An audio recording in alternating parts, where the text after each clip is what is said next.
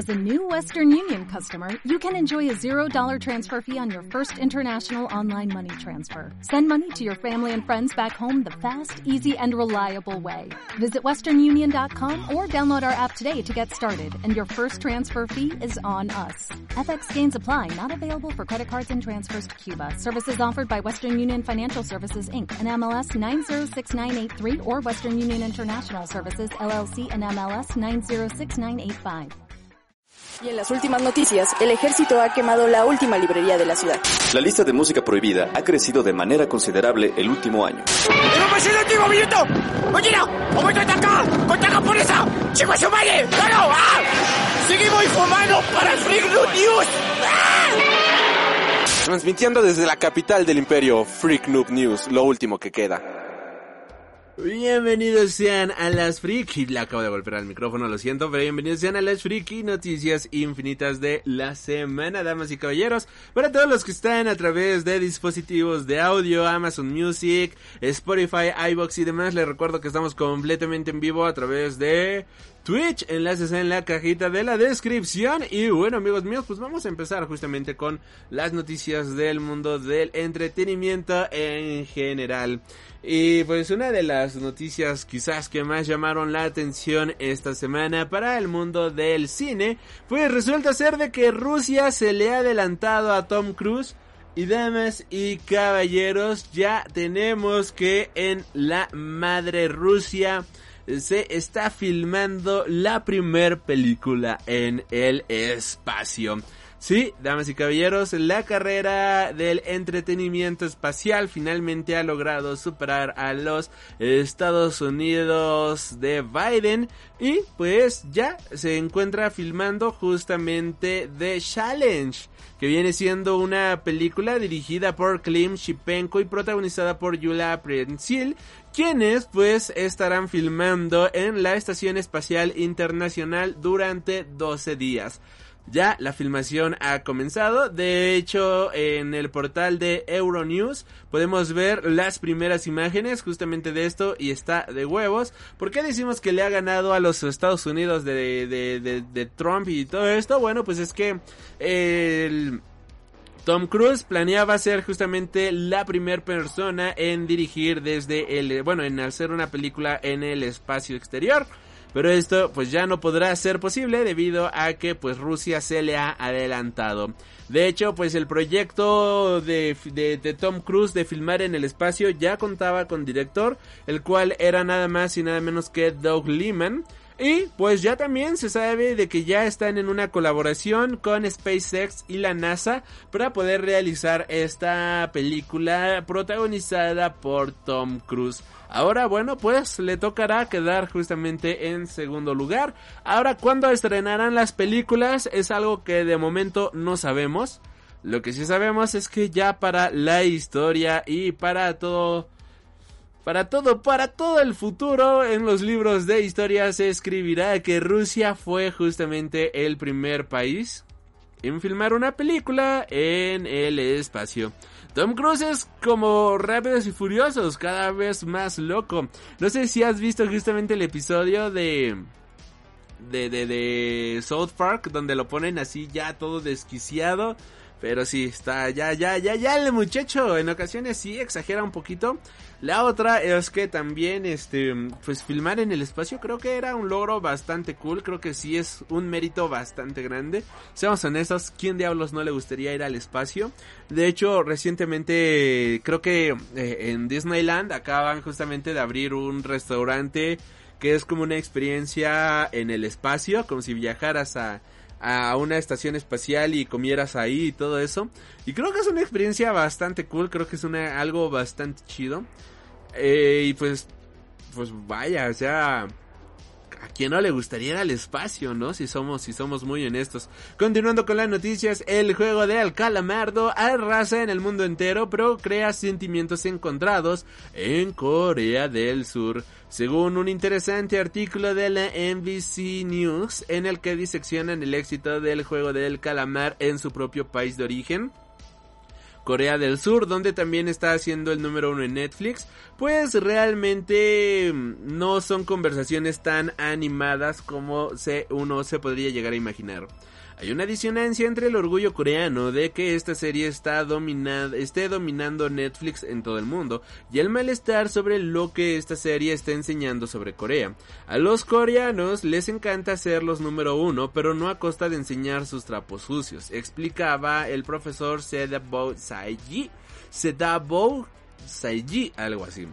Y es que al igual que hizo Parasite en su día, el juego del calamar también refleja una de las realidades más Salud. Mi perrita acaba de estornudar refleja una de las realidades más oscuras de Corea del Sur, que viene siendo la pobreza provocada por las deudas, pues tal como explican en el artículo, los coreanos son muy dados a pedir préstamos de dinero animados por los bajos intereses y las tarjetas de crédito. Estos préstamos se utilizan como el juego, pero la gran mayoría de coreanos están endeudados hasta las cejas por culpa del mercado inmobiliario, pues los precios de las casas no han parado de subir en los últimos años y en la actualidad un apartamento normal en Seúl, la capital, puede costar casi un millón de dólares. Vete a la verga, un millón de dólares, está cabroncísimo. Y pues nada, o sea, a nadie le gusta que saquen sus trapitos sucios al sol, pero pero la serie está bien chida y espero próximamente ya estar haciendo el podcast justamente de esta historia. Continuando con las noticias, en general pues Oppenheimer, la nueva película de Christopher Nolan con Cian, Cillian Murphy, pues ya empieza a dar más detalles justamente. Se ha mencionado que Christopher Nolan estará realizando el guion de la película que se espera que vuelva a contar con varios colaboradores habituales del director. De momento ya se ha confirmado que Cillian Murphy, quien ha trabajado con el director en películas como Dunkirk, El Origen y la trilogía de Batman, será el protagonista. Estará justamente personificando a Oppenheimer. La banda sonora correrá de la mano de Ludwig Goranson y Hoyt van Gottema. Eh, Ludwig, Ludwig Goranson, la verdad, hace cosas muy cerdas. Está, está, está bastante cabrón el muchacho. Y eh, por otro lado, la fotografía y la producción y demás, pues también tendrá enfrente, estará frente a Emma Thomas, quien pues es ya alguien bastante habitual ahí en las películas de el buen Christopher Nolan. Eh, pues vaya, creo que esta historia podría funcionar de buena manera. Como tal, la película estará basada en el libro biográfico que se llama El triunfo y tragedia de J. Robert Oppenheimer y se centrará principalmente en el desarrollo del proyecto Manhattan y los años posteriores al lanzamiento de las bombas de Hiroshima y Nagasaki.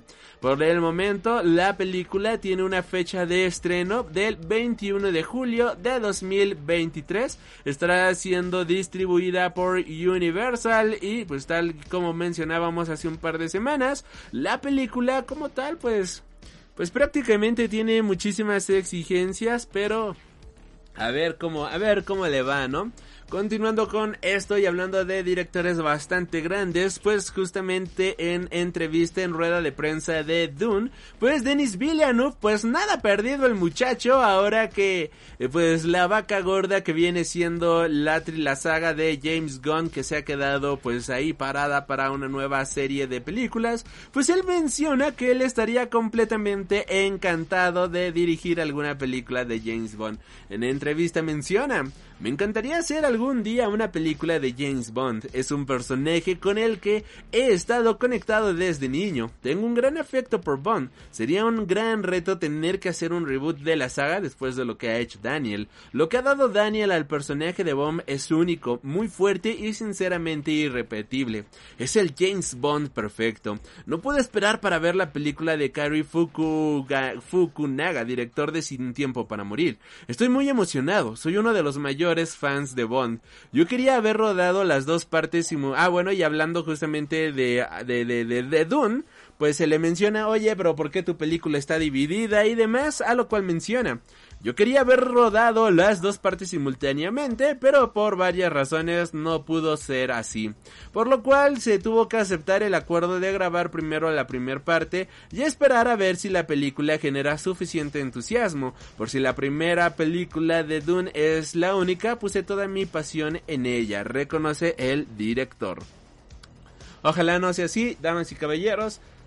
Vayan a ver Dunas, si no quieren arriesgarse e ir al cine, compren su boleto ahí este a través de la aplicación de su cine más cercano y ya la ven pirata, pero apoyen justamente esta película. Es creo yo que uno de los de las películas más esperadas de este año. Creo yo que es una de las películas de ciencia ficción que todo mundo morimos de ganas de ver. Por favor, vayan y vean Dune para que a frikis de la ciencia ficción como a mí nos puedan dar y deleitar justamente la segunda parte de Dunas.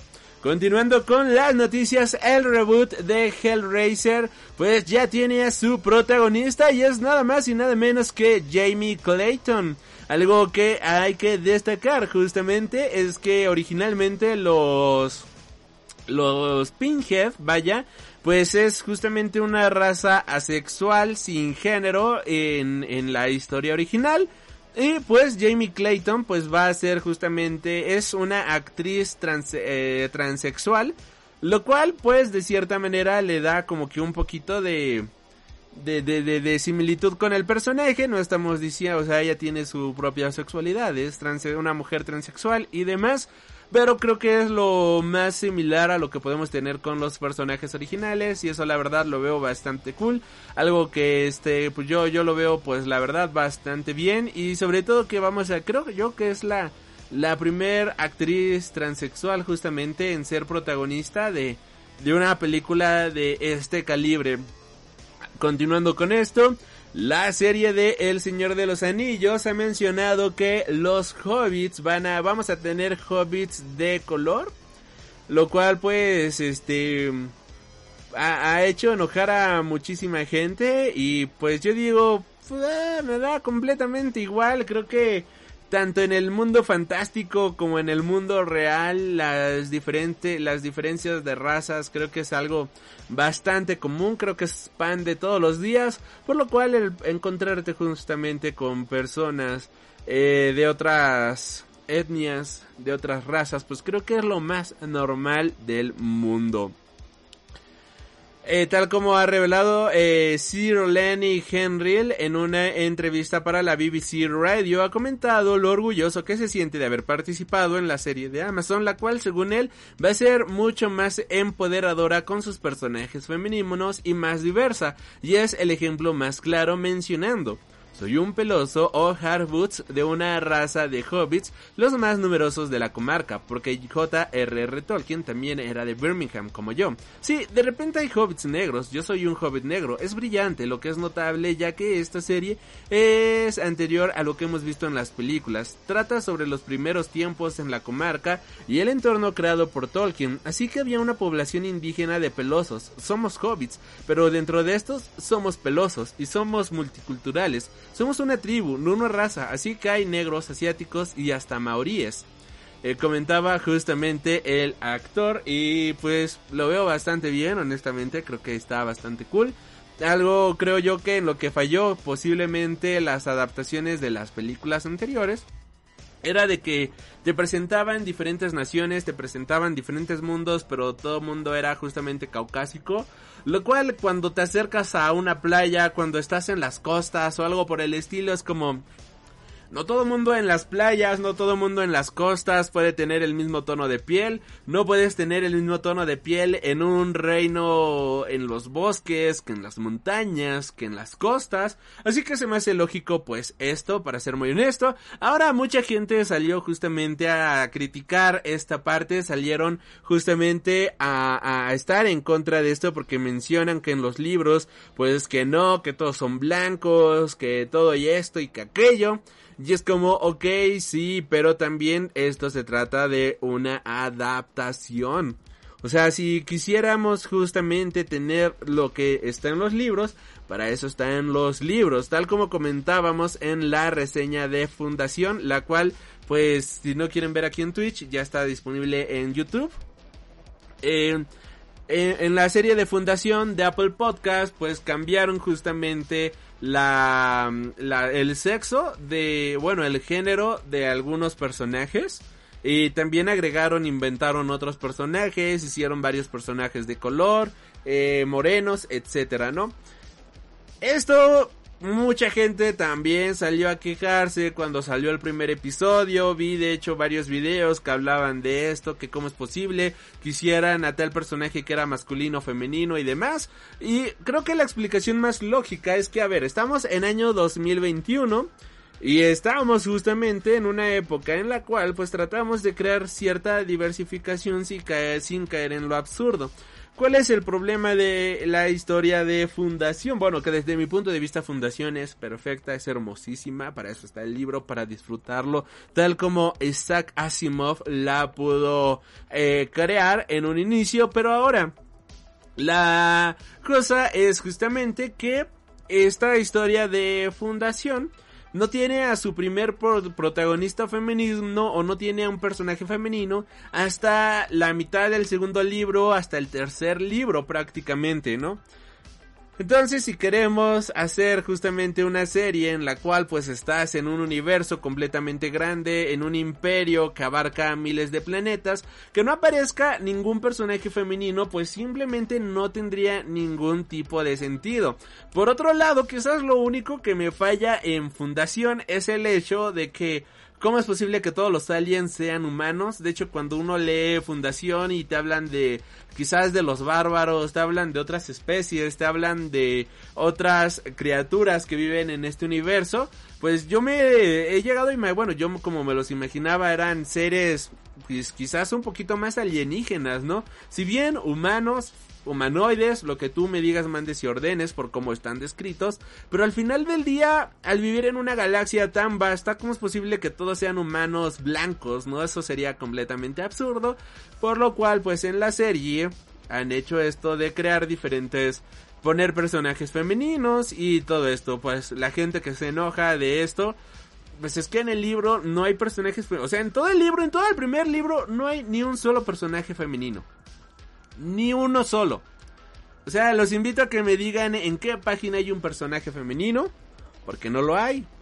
Entonces, pues esto simplemente no tiene sentido. O sea, ya si lo queremos ver, si lo queremos justamente eh, transportar a, nuestra realidad, incluso a nuestra realidad presente, no tiene ningún tipo de sentido. O sea, cuando han ido a un restaurante, a un cine, a la calle y no han visto a ninguna mujer o a ningún niño o a ningún hombre o algo por el estilo. No encaja. Así que, pues, lo veo bien en esa parte. Y ya, dejamos de quejarnos de eso.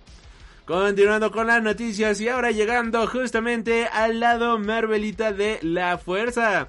Tenemos que la nueva distribuidora de Marvel pues ha iniciado la distribución con el pie izquierdo. La nueva distribuidora que ahora tiene Marvel que ha pasado justamente de Diamond a Penguin Random House, pues lamentablemente no ha iniciado de buena manera y es que alguna de las bueno, varias de las tiendas han comentado varios retrasos justamente en los pedidos y algo que menciona, y no solamente retrasos, sino problemas en la manera en la cual llegan los cómics. Y una de estas tiendas justamente menciona Recibimos nuestros cómics de hoy apiñados en cajas increíblemente pequeñas, pero no tenían ningún tipo de protección contra los rigores del envío y literalmente el 70% del material estaba dañado. Solo puedo imaginar cómo fueron las cosas en toda la industria. Parece que estos tipos piensan que pueden enviar cómics como si fueran sus novelas a las librerías y que todo va a ir bien. Me puedo imaginar el dinero que perderán por la cantidad de copias dañadas que tendrán que reemplazar. Y si bien esta es la segunda editorial en, empezar a distribuir con Penguin Random House, pues ya hubo problemas justamente el año pasado cuando DC Comics empezó a distribuir justamente con Penguin Random. De hecho, si son lectores de cómics y ustedes compran sus cómics en previews y demás, sabrán o se habrán dado cuenta de que durante fácil 3, 4 meses del año pasado, pues los cómics llegaban con retrasos increíbles, o sea, nunca era de que, ah, ya salió tal título y tú esa misma semana lo tienes. Actualmente sí, ¿no? Ya te llegan de hecho el mismo día que sale el cómic, lo cual dices muchísimas gracias por mejorar la distribución. Pero había títulos que tenían retrasos estupidísimos, o sea, retrasos de que el cómic debió de haber llegado en junio, pero te llegó hasta inicios de agosto, ¿no? Me acuerdo todavía de un título que, que, que, que yo pedí y que tardó creo que tres meses, ¿no? En que lo surtieran, en que pudiera llegar. Ahora, pues creo entender justamente el por qué hubo estos problemas, ¿no? Pues creo que pues eran las tiendas regresando toda su porquería así de, oye, todo esto está dañado, no mejoras la existencia, pues vamos a...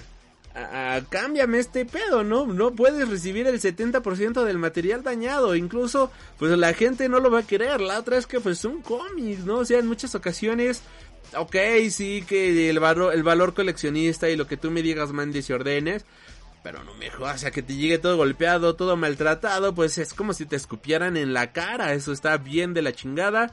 Y pues Penguin Random House, Marvel, creo que aquí ya, ya les tocó su novatada justamente a la hora de haber cambiado de distribución.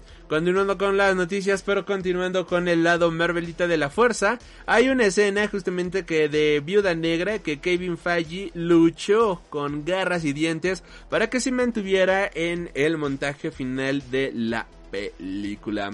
Una ahora Viuda Negra que finalmente pues ya está absolutamente en todos los formatos, pues ha sido una película que nos ha dejado muchísimo de qué hablar y ahora toca hablar justamente de una escena en concreto que a Kevin Feige se le metió en la cabeza y que debía de estar en la cinta, por mucho que la directora y la propia Johansson creyesen que esta que esta escena no encajaba. Saludos Eri Rich, saluditos.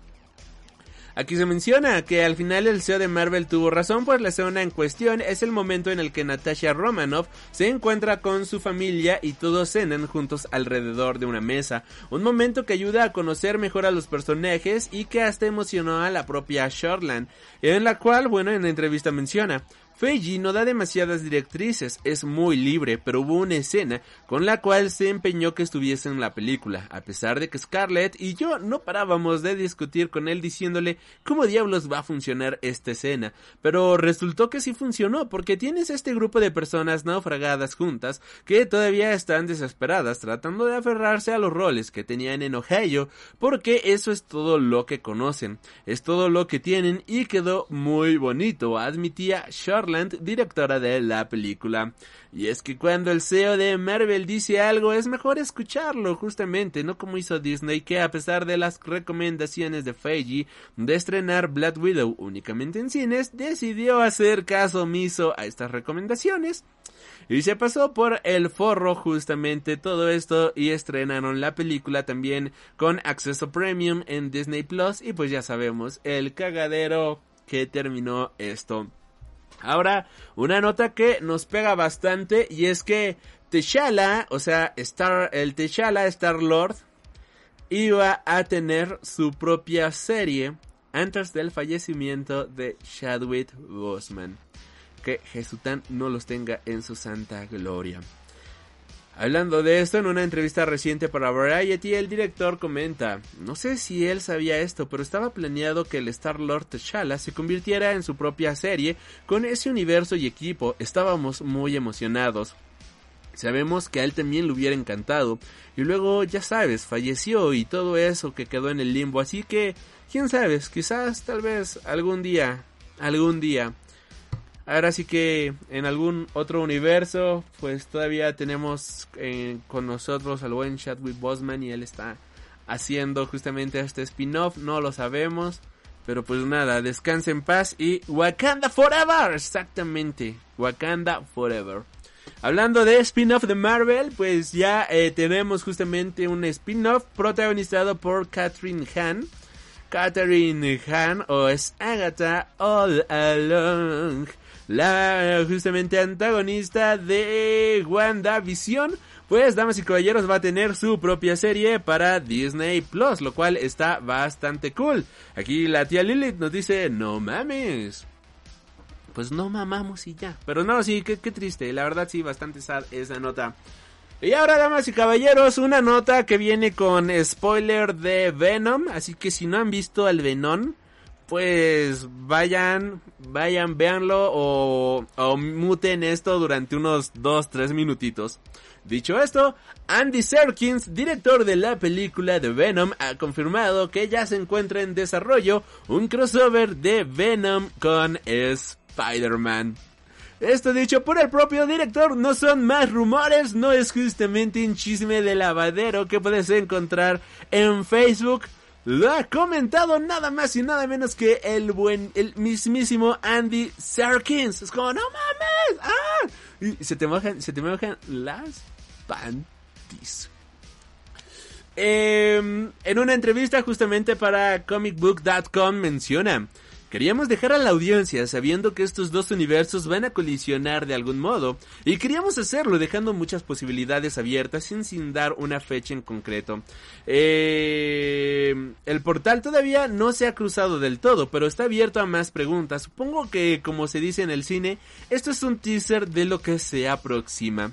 Con esto, el director de Venom, Let There Be Carnage, parece confirmar justamente que ya se encuentra en desarrollo una película conjunta entre Venom y Spider-Man. Pero, damas y caballeros, pues es algo que apenas está en desarrollo. No lo he visto, pero me spoileé en TikTok, jajaja, qué cool. Pero sí, bueno, pues es algo que está en desarrollo. Tomemos en cuenta de que todavía pueden faltar otros 2, 3 años para poder ver esto en pantalla grande. Lo que sí sabemos es que lo más seguro es que en diciembre vamos a poder ver al Venom con Spider-Man juntos este diciembre. Pero ya nos los van a dar. Pero, o sea, esta es pel... O sea, sí. Pero... ¿No estaría cool nada más una película centrada en Venom versus Spider-Man o Venom y Spider-Man contra alguien más? O sea, eso estaría de huevos. Ahorita, la verdad, la verdad, pues yo no le... Ya, ya me, ya me da miedo justamente lo que se vaya a venir con con, con Venom, si te soy, digo, con Spider-Man, si soy muy honesto, porque, porque, porque, siento que ya le están saturando demasiado. O sea, vamos a tener el Electro, vamos a tener a Venom, vamos a tener al Doctor Octopus, vamos a tener al Doctor Strange, vamos a tener supuestamente a los tres Spider-Mans, vamos a tener al Duende Verde. O sea, ya hay por lo menos ocho personajes principales. Ahora, pues también está el rumorzazo de que va a aparecer Daredevil. Ya es demasiado. La están cargando muchísimo a la película. Vamos a ver qué tal, qué tal, qué tal, qué tal. Pero pues... A ver cómo funciona esto. Por otro lado, igual una noticia que salió apenas el día de ayer, Will Poulter, damas y caballeros, va a ser Adam Warlock en Guardians of the Galaxy Volume 3. Esto ha sido confirmado por Variety y pues la verdad está bastante cool. Pero nada más un cameo del venoso, no creo que salga más tiempo. Pues vamos a ver, ¿no? Y sobre todo el venoso de quién. O sea, el de Toby Maguire, el de... El de Tom Holland. O, mira ahí, mientras haga su pequeña aparición, su, su, su pequeña aparición estaría, estaría bastante cool. Y ahora sí, continuando, dejando las noticias marvelitas de la fuerza, entrando justamente al lado, a ver, eh, sí, ya no hay las noticias marvelitas.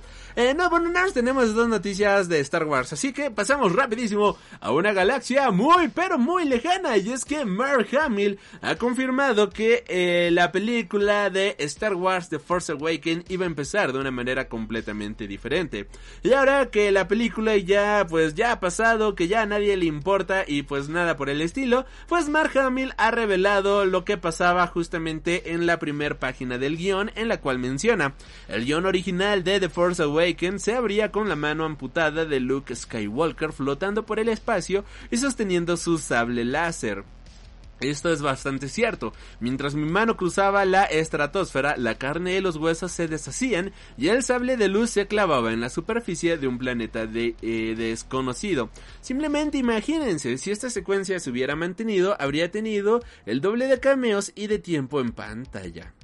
Así que Hubiera sido una escena interesante, hubiera sido una escena bastante interesante. Y como dato curioso, bueno pues damas y caballeros, resulta ser de que el primer Java de Hot que conocimos no era el Java de Hot que, que todos nos imaginamos, no era esta larva, sino que originalmente el personaje de Java de Hot había apareció por primera vez justamente en el cómic de Star Wars publicado varios años antes de la película en la cual pues a los dibujantes nunca se les dio ninguna referencia de Java de Hot, solamente se le ponía como un eh, negociador traficante con el cual Han solo negociaba.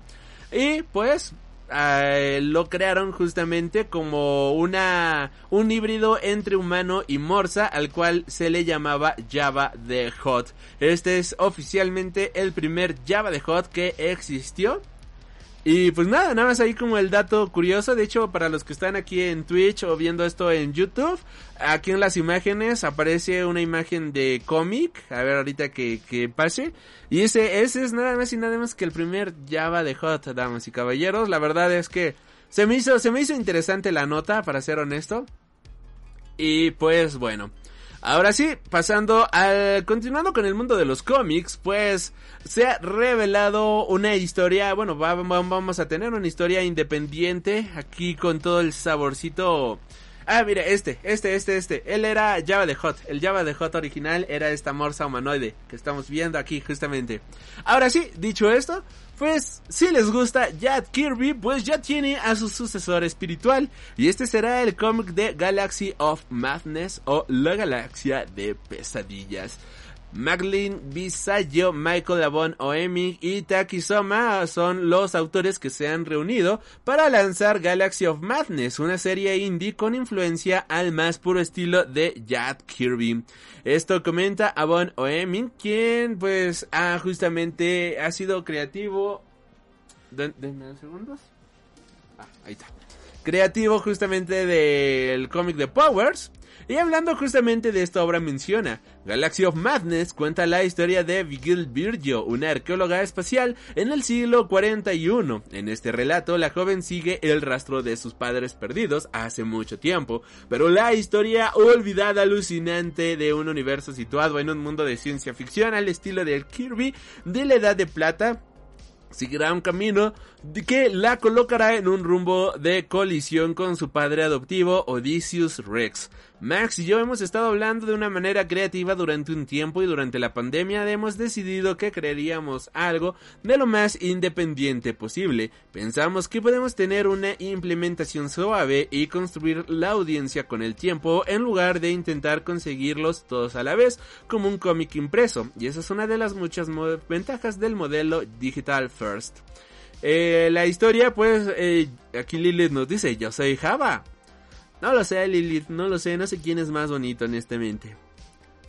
Y bueno, pues el plan justamente de Galaxy of Madness es que sea una maxiserie de 12 números y los primeros 5 números pues ya están completamente dibujados. Existen no obstante planes para serializar esta serie para que se vuelva mensual con una financiación en Patreon, justamente que reafirme el carácter de proyecto independiente.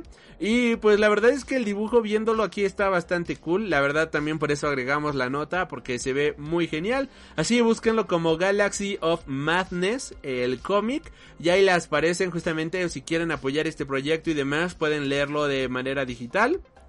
Eh, si esta propuesta tiene éxito, algo que se ha mencionado es que también se estaría publicando con un acuerdo con la editorial Image Comics en caso de que funcione de buena manera.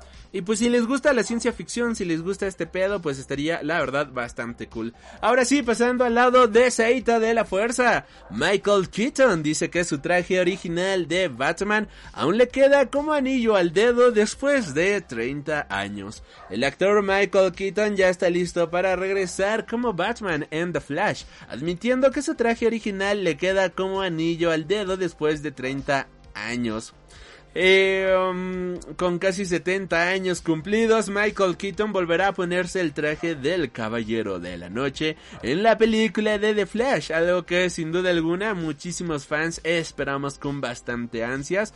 Y pues... Eh, en una entrevista para The Late Show con Stephen Colbert vía Fox News, Michael Keaton comentaba que por increíble que parezca, todavía le sienta como anillo al dedo el traje original de Batman. El actor menciona que se ha mantenido esbelto como siempre y que ha mantenido pues aproximadamente las mismas dimensiones y la misma talla que cuando se puso el traje por primera vez en el lejano año de 1989. Por lo cual, pues, estaremos, ¿será que estaremos viendo el traje original? No lo sabemos. Pero qué maldita envidia mantenerte en tu talla durante tantos años. Ya me gustaría tener mi talla yo de hace 5 años o tener la talla que tenía en la universidad, pero bueno. Por otro lado, pues salió también el primer teaser trailer del Peacemaker y el primer póster anunciando que estará llegando la serie para enero del 2021, este spin-off de el Suicide Squad, que eh, se ve palomero, se ve palomero, se ve palomero. Y Casey Boyles, director de contenido de HBO Max, ha mencionado James Gunn tiene la habilidad única de crear un universo expansivo al mismo tiempo que da vida al alma y el ingenio de cada personaje. Esperemos profundizar en el mundo del Peacemaker. Y ahora sí, damas y caballeros, la noticia gorda, la noticia choncha del el día de hoy. Bueno, pues el día de ayer, Jonathan Kent, mejor conocido como el nuevo Superman, ha salido del closet y damas y caballeros se ha declarado bisexual. Esta revelación se llevará a cabo el próximo mes de noviembre en el título de Superman Son of Kal-El número 5 en el cual bueno pues resulta ser de que John va a entablar una relación homosexual con Jay Nakamura, uno de sus amigos de la universidad. En las páginas de Superman Son of Kal-El número 5 se declara, se aclara que John y Jane no solamente son amigos que comparten una preocupación por varios temas y mediante un panel donde ambos se besan, se dará el puntapié a una relación que establecerá que el nuevo Superman de DC Comics es bisexual. En una entrevista justamente de bueno, declaraciones por parte de Tom Taylor, guionista de este nuevo cómic, menciona a lo largo de los años en esta industria probablemente no les sorprenderá saber que me han rechazado personajes e historias queer. Sentí que estaba decepcionando a las personas que amaba cada vez que esto sucedía, pero hoy estamos en un lugar muy diferente y mucho más acogedor de lo que era hace 10 años, incluso hace 5 años. Cuando me preguntaron si quería escribir un nuevo Superman con un nuevo número uno para el universo DC, supe que reemplazar a Clark Kent con otro Salvador blanco heterosexual sería una verdadera oportunidad desperdiciada. Siempre he dicho que todos los héroes necesitan... Siempre he dicho que todos necesitan héroes, y todos merecen verse a sí mismos sus héroes. Y hoy Superman, el héroe más fuerte del planeta, se está presentando como bisexual. Jay tiene su propia pelea. Obviamente es un periodista eficaz y Lois Lane es su héroe, es su inspiración. Pero Jay también es un refugiado de Gamorra, por lo que su experiencia también refleja la de Clark. Si bien esto ha cambiado afortunadamente a lo largo de los años, históricamente Lois a menudo ha cumplido un papel de damisela. Jay Nakamura jamás será eso. Él y John abordarán muchas cosas codo a codo. Lo más importante era hacer que Jay Nakamura fuera formidable por derecho propio. Encontrar el equilibrio en su, en su relación para que puedan ser iguales en lugar de que Jay dependa demasiado de John. Es por eso que los propios poderes de Jay que se revelan en el número 4 Podemos aprender de ellos que él no puede ser lastimado. Eso significa, de todos en la vida de John, que Jay es la única persona que John no necesita proteger. Significa que su relación es igual y se basa en el apoyo mutuo. Y pues este título estará saliendo a la venta el 5 de noviembre justamente de este año, mientras que eh, Son of Kal-El estará llegando a las tiendas de cómics el próximo 19 de octubre. Esta es una historia que yo tenía muchas ganas de leer, ahora ya me dieron más ganas de leerla. Y bueno, hablando de esto, hablando de este chismecito, hablando de esto que acaba de ocurrir, pues salieron muchos tipos de las alcantarillas diciendo, es que esto es inclusión forzada, es que maldita sea, ¿por qué tienen que ah, hacer esto? Que nosotros no queremos ver personajes LGBT ni nada por el estilo. Bueno, si tanto les molesta. Ahí están literalmente miles de cómics de Superman disponibles, tanto los de Action Comics como los de Superman, como los de Man of Steel, que puedes agarrar, leer y tú disfrutar de la etapa de DC Comics de Superman que más te haya encantado. Desde hace muchísimo tiempo, algo que incluso también mencionaba Tom Taylor en parte de la entrevista, que pues esto solamente es una parte, era de que actualmente la gente le está diciendo que se pueden llegar a sentir identificados con Superman. Y es que desde hacía muchísimo, bueno, ¿cuándo fue la última vez que alguien se pudo llegar a sentir realmente y genuinamente identificado con este personaje, con un dios entre la tierra. Y ahora Tom Taylor lo ha humanizado de una manera bastante genuina, de una manera bastante interesante. Y para todos aquellos que dicen que no, que esto pues es pura inclusión forzada, deje, a ver, aquí tengo, aquí tengo esto. Ah. A ver, aquí ya saben, las cobras del buen Elri. Y hay un cómic bastante bueno, bastante padre que les recomiendo leer absolutamente a todos. El cual se llama eh, Super Sons. Que, bueno, no está aquí el, el título de los Super... Aquí está, Challenge of the Super Sons. En esta historia te cuenta justamente la infancia de John y de Demian, que eran amigos eh, que eran los mejores amigos, que eran los besties, algo así como este Batman y, Superman, bueno, pero en este caso John y Robin. Es la relación más homoerótica que se puedan llegar a imaginar. Si, bueno, no es homoerótica porque no hay erotismo ni nada por el estilo.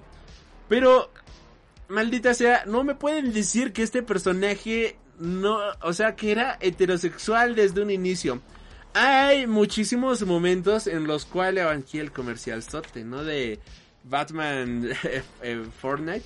Había muchísimas referencias que te hacían entender justamente que John pues no era... No, no, no, no, tenías otras preferencias, ¿no? Y de hecho algo que se mencionaba muchísimo pues es que tenía cierta atracción justamente por este por este Demian y cosas por el estilo. Incluso en el cómic, hablando un poquito más de cómics, eh, Demian pues se va al espacio por su abuelo, ahí este... Su, su abuelo lo manda justamente al, al universo, viaja al espacio y mientras que Robin, aquí en el título de Robin, que también es otro personaje que a mí me gusta muchísimo, creo que de hecho es en este número donde sale esa plática, mientras que Robin se quedó aquí en la Tierra y no pudo crecer como este como este John, pues John creció en el espacio, ¿no? El tiempo no pasó exactamente igual en la Tierra que en el espacio, por lo cual, pues ahora este cuando una vez que regresa, vemos cómo a John le duele muchísimo que este Demian siga siendo un chico de 12 años y este John ahora es un chico justamente de 17, 18 años más o menos, ¿no? Y, eh, okay, ah, déjame ver si es en este título. No, no es en este título, pero bueno. El punto es que tienen una plática así como bien este John hablándole a Robin de mierda, o sea, no podemos seguir siendo, o sea, sí me caes bastante bien, eres mi mejor amigo, y todo eso, pero pues es que tú eres un niño, ¿no? Y yo ya crecí, yo ya maduré de cierta manera. Y vemos cómo le duele a John toda esa parte, ¿no? Y de hecho cuando salió justamente ese cómic, todo el mundo empezó a hacer así los memes de que no, pues algo se traen, que si eran pareja y, y demás, ¿no? Ahora, bueno, pues en el cómic justamente de Superman Son of Kal-El, algo que me gustó bastante de la relación que tiene este eh, John con este Jay, pues es que Jay es un chico de su edad, es alguien con el cual puede compartir muchas cosas, es alguien con el cual puede estar platicando, se puede, puede interactuar bastante bien. Y vemos que tiene una relación ya no solo como la que tenía con Demian, sino que podemos ver de que se puede abrir de mejor manera con este Jay. Porque hay, pues vaya, o sea, antes de irse de la Tierra era un niño de 10 años, si no me equivoco. Incluso, pues este Damien, este Robin, le hacía la burla de, hey, tienes que respetar a tus mayores, ¿no? Pero pues Robin era una madrecita que de hecho era, eh, tiene el apodo de la bolita de odio porque es muy pequeño, ¿no? Y aunque era muy pequeño, al ser mayor que este John, que se llevaban creo que dos años, mientras que eh, Damien tenía 12, pues John tenía 10 años, creo. Y siempre era, no, que respeta a tus mayores y que no sé qué, ¿no? Y cosas por el estilo. eh, pues era un niño, ¿no? Y al final del día no pudo haber desarrollado al mil por ciento su sexualidad en aquella, en toda esa etapa de los cómics. Ahora que ha regresado del espacio, que ya no está con el abuelo él, sino que pues ya está aquí, vemos que pues es un chico, es adole, pues ya es un joven de 18, 19, 20 años, calculémosle aprox. Ha desarrollado su sexualidad, ha crecido, extraña muchísimo a su mejor amigo y pues su posiblemente no la, la persona con la que más tenía afecto que era Damian pero ahora con este chico puede abrirse de mejor manera ha crecido se ha explorado a sí mismo. Y dice sabes qué pues al final de, del día tú me gustas yo te amo. Y pues lo termina amando no termina amando a Jay lo cual se me hace bastante padre. Y creo yo que tiene un desarrollo desde varios años antes. O sea, no es solamente de ahorita. O sea, de verdad, no es solamente de ahorita. Simplemente agarren los cómics de eh, Super Zones. Y ahí están todas las referencias. Incluso en la etapa de este. De los Teen Titans. Hay una parte en la cual este eh, vemos que este John quiere entrar a los Teen Titans, pero Demian le dice que no puede entrar a los Teen Titans porque es muy niño, ¿no? O sea, siempre tenían esta rivalidad, pero al final del día Damian decide que este John entre a los Teen Titans y cuando se voltean a ver como que siempre hay esta eh, complicidad, ¿no? Sobre todo de Damian a John, así como de, mm, bueno, te voy a dejar entrar, ¿no? Y como que te quiero y no te quiero, ¿no? Y este John siempre así como yendo ahí detrás de su amigo, que tenían una relación de amistad muy bonita, muy hermosa. Y ver que esto ha crecido de esta manera se me hace bastante lógico, se me, o sea, sí lo encuentro bastante coherente. No lo veo la verdad mal. Em, para todos los que dicen que es inclusión forzada, no lo es. Es el desarrollo de un personaje que se ha mantenido en ese umbral durante muchísimos años y ya para cerrar con este tema, si me hubieran dicho que Clark Kent era bisexual, ahí sí podría, o que Clark Kent era gay, ahí sí hubiera sido de, mmm, pero es que jamás lo presentaste, ¿no? Es que jamás me has dado indicios al respecto de ello, ¿no? O sea, es como que no tiene muchísimo sentido. Si me dijeras que Bruce Wayne es gay o bisexual, diría, Ok, tiene una relación estúpidamente homoerótica con el Joker y no solamente con el Joker. Estoy casi 100% seguro que se ha pajeado pensando en el comisionado, Gordon. O sea, no, eh, me imagino que algo así ha pasado por la mente de Batman. Y dices, ok, de él sí me la creo, sí me la creo completamente. Pero de un personaje que siempre lo han desarrollado de esta manera, lo veo muy natural, lo veo bastante bien, no creo que sea inclusión forzada en lo más mínimo, creo que va muy acorde con el personaje, va muy acorde con John. Y pues dicen es que porque nunca antes se había revelado, porque nunca antes lo habían mencionado, pues veamos ahorita, ¿no? O sea, eh, anteriormente, antes del reboot, bueno, hace, hace como dos años, John todavía era un niño de 10 años. El abuelo se lo llevó, desapareció de los cómics ahora que ha regresado justamente a inicios del año pasado, a mediados, a finales o mediados del 2020, podemos ver que pues John ya ha crecido, por lo cual pues ya le dio tiempo de desarrollar su sexualidad, ¿no? Porque antes no se mencionaba esto porque era un maldito niño de 10 años, ¿no? O sea... Vamos, o sea, no. Es un niño. No es algo que no le importa, él prefiere estar jugando, a ser superhéroe, a estar con su mejor amigo Demian, a estar viendo cosas sexuales. Ahora es un chico 10 años mayor, ya ha crecido, se ha desarrollado, por lo cual lo veo un crecimiento bastante orgánico.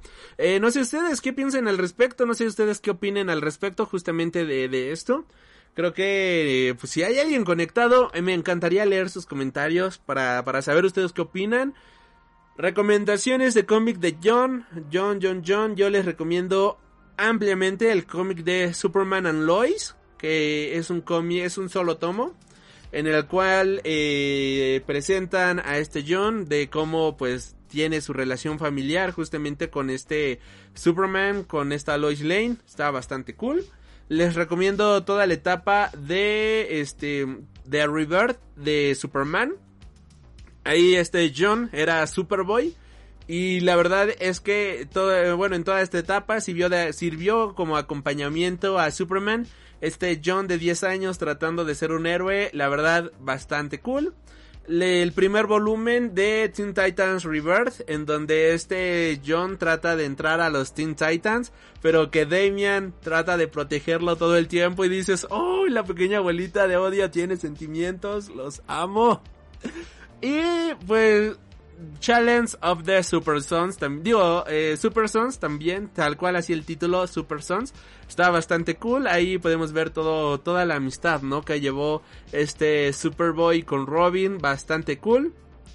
También este John tiene... Ah, bueno, y pues también algo que mencionan en este título y que todavía aumenta más el chipeo, justamente, es que eh, Tom Taylor ha declarado justamente que, que, que, este Robin pues es una parte muy importante en la vida de, de, este John y que ahora que John ya tiene a su novio que tiene pareja no va a, no va a desaparecer este Demian, ¿no? Porque Demian es una parte esencial justamente de la vida de John y es como es que estos estos niños no solamente se llevaban bien, o sea, realmente había un bromance, pero así muy cañón entre ellos dos. Y el hecho que hagan esta declaración es como aumenta todavía más el, el chipeo entre estos dos personajes.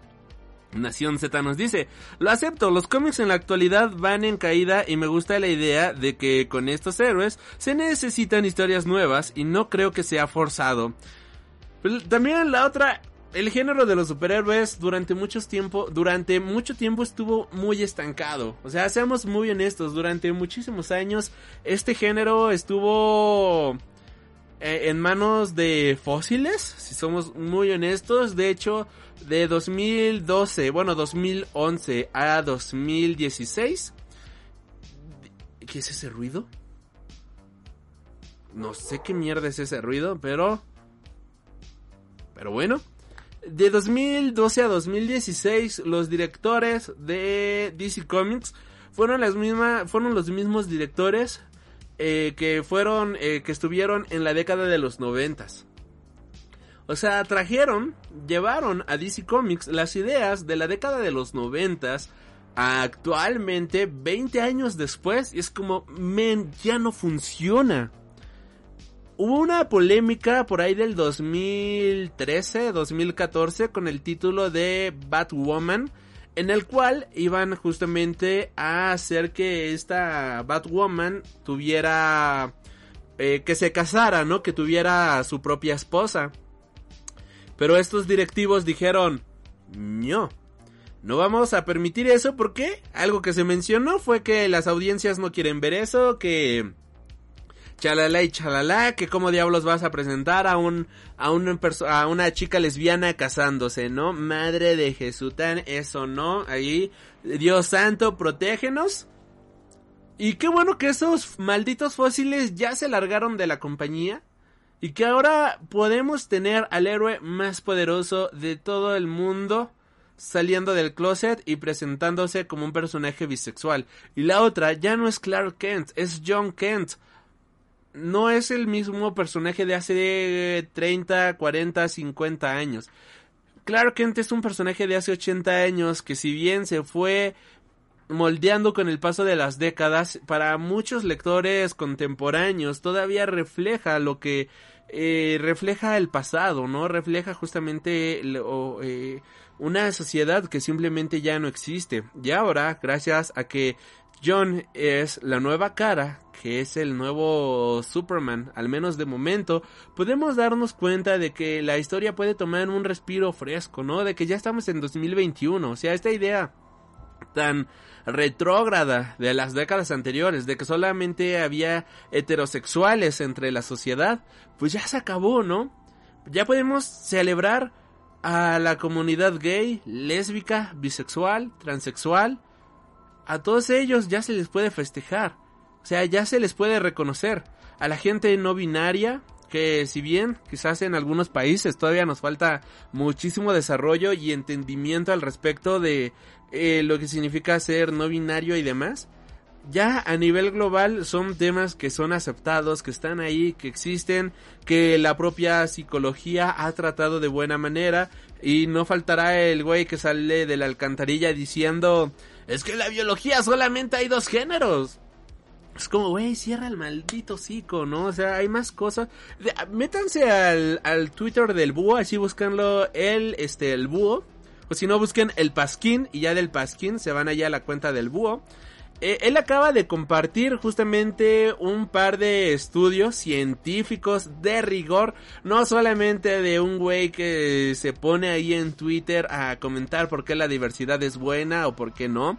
No, no, no, o sea, estudios científicos estudios psicológicos acerca de la sexualidad, porque eh, pues ya extendiendo el tema, eh, salió justamente la nota de que en un estado de México, creo que en Oaxaca, la, los niños, las, los, les niños de, de 12 años ya pueden decidir justamente su propia identidad sexual, ¿no? Si no te sientes a gusto con tu propia identidad y demás, pues puedes justamente eh, eh, optar por esto, ¿no? Ya este esto es algo que se ha permitido, mucha gente salió a decir que cómo es posible, que son niños, que no sé qué, que esto, lo otro y bla bla bla bla bla bla. Bueno, pues ahí en esa cuenta compartieron unos estudios, la verdad bastante buenos, es muchísimo texto, si somos muy honestos, pero para que vayan a checarlos justamente de de, de del amplio espectro sexual que es más allá de si tienes nepe o si tienes vulva. No, no, no. O sea, es muchísimo, va muchísimo más allá de eso.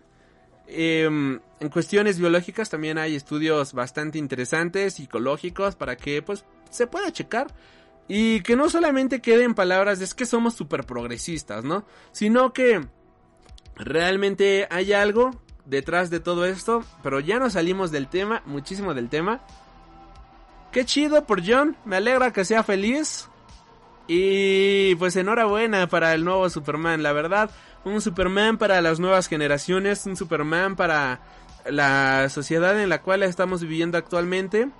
Aquí lo celebramos, yo lo celebro. Y pues Tom Taylor tiene toda la maldita razón. Todas las personas deberían de, verse reflejadas en sus propios héroes. Todas las personas deberían de, de verse reflejadas en la gente que los salva, en la gente que los inspira. Y eso está bien chingón, honestamente. Eh, vamos a dejar las noticias hasta aquí para todos los que estén escuchando esto en Spotify. Pues estamos completamente en vivo a través de Twitch. Muchísimas gracias por habernos escuchado el día de hoy. Yo soy Alri. Y para todos los que están en dispositivos de audio, pues a todos ustedes nos estaremos reencontrando. Hasta la próxima. Has tenido el honor de escuchar Freak Noob News, tu programa de cultura geek.